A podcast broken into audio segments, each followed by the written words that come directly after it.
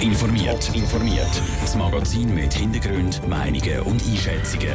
Jetzt auf Radio Top. Warum dass es immer schwieriger wird, zum freiwillige Helfer zu finden und wie Zürich vor 5000 Jahren ausgesehen hat, das sind zwei von den Themen im Top informiert. Im Studio ist der Peter Hanselmann. An grossen Festen braucht es meistens einen Haufen Freiwillige, die arbeiten. Das Zürcher Kantonalturnfest im Juni im Töstal ist zum Beispiel so ein grosses Fest, wo eben einen Haufen Freiwillige bräuchte. Die zu finden, wird aber immer schwieriger. Das gemerkt auch Christian Keller vom Zürcher Kantonalturnfest. Es ist schon ein die Tendenz, dass die Leute nicht mehr freiwillig arbeiten Das sieht man ja im Vereinsleben, dass man dort nicht überall alle Besten findet. Wir hoffen schwer, dass wir bei uns im Töstal und Umgebung genug Leute finden, die uns mithelfen. Auf der anderen Seite ist eine Organisation wie zum Beispiel Pfadi. Pfadi hat in den letzten Jahren wieder einen Zuwachs von Freiwilligen, die zum Beispiel Lager leiten, sagt der Valentin Steinbeck von Winterthur Pfadi. Er kann sich aber schon erklären, warum dass sich andere schwer tun, zum Freiwilligen zu finden. Was ich einfach gesehen ist, dass es mega viele Angebote gibt, wo man, wo man kann seine Freizeit gestalten kann. Und ja, dort ist halt eine Frage, für einen jüngeren Erwachsenen, der dann so Matur oder die Lehre gemacht hat, ob man sich weiterhin engagieren will, irgendwo als Leiter. Darum überlegen sich viele Junge zum Beispiel zweimal, wo sie sich engagieren. Beim Zürcher Kantonalturnfest hofft man, dass es noch einen Haufen Freiwillige gibt, die sich überlegen, um bei ihnen zu helfen. Häuser auf hohen Holzpfählen im flachen Wasser im Zürichsee. In den Häusern wird gekocht, am See gefischt und eine Gruppe von Männern geht mit Pfeil und Bogen auf Wildschweinjagd. Diese Szene könnte sich vor 5000 Jahren dort abgespielt haben, wo heute der 6 Platz zu Zürich ist. Bei den Bauarbeiten zum Opernparkhaus vor sechs Jahren sind dort nämlich Überreste von einem Pfahlbaudorf entdeckt worden. Funkgegenstände kann man jetzt gut anschauen. Andrea Blatter hat das gemacht. Vor sechs Jahren hat Zürich den Bau vom neuen Opernparkhaus am 6 Platz gestartet. Bei den Bauarbeiten sind archäologische Fundstücke auftaucht. In den letzten sechs Jahren hat sich ein Team von Archäologen mit der Freilegung von diesen Gegenständen aus der Pfahlbauerzeit beschäftigt. Jetzt sind sie im Parkhaus zu sehen.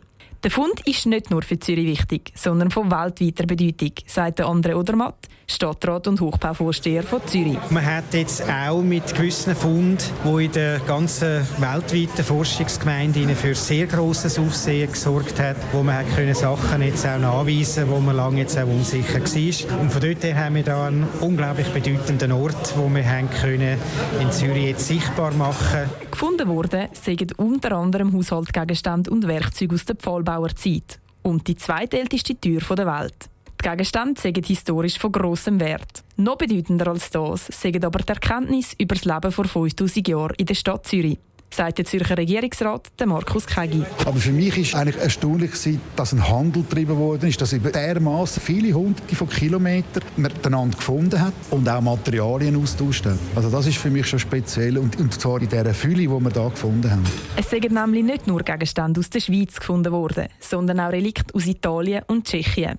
Und das deutet auf einen Handel hin. Auch darüber, wie die Familie in Zürich zu dieser Zeit gelebt hat, gibt der Fund viel Aufschluss.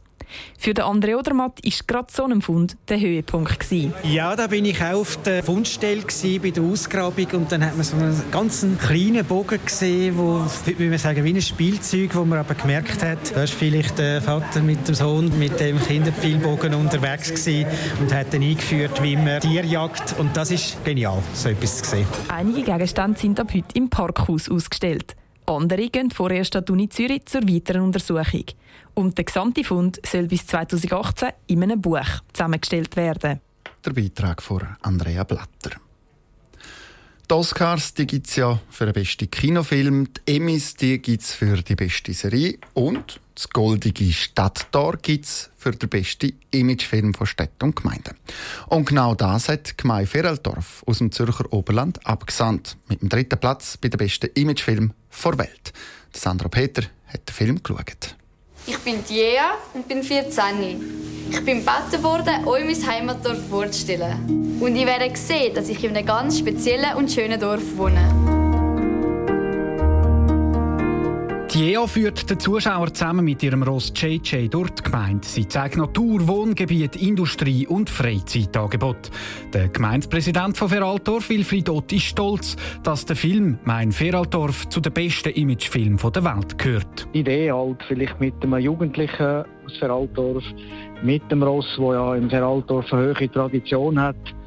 Und ganz wichtig für Feraldorf die öffentliche Verkehrsanbindung, aber auch die schönen Wohnquartiere und doch eine starke Industrie können es zeigen. Es sei ja mal etwas anderes als einfach abelieren, was für Geschäfte und Firmen im Dorf sagen, so der Wilfried Ott. Der Film macht besonders zwei Eigenschaften aus, sagt auch der Werbeexperte von Rotkommunikation Marco Meroni. Das Laienhafte, das er hat, wo man auch sieht, die Menschen die sind echt, also die leben tatsächlich im Seeraltdorf.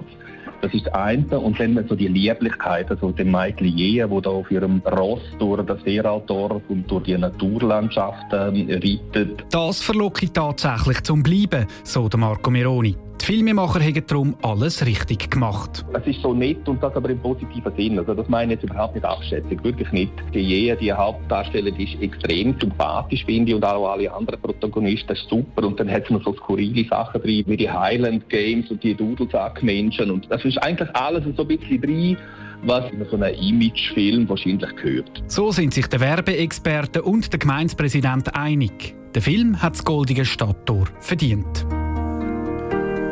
Der Beitrag von Sandro Peter. Der Imagefilm von Feraldorf gibt es übrigens auf toponline.ch zum Nachschauen. Top informiert, auch als Podcast. Mehr Informationen gibt es auf toponline.ch.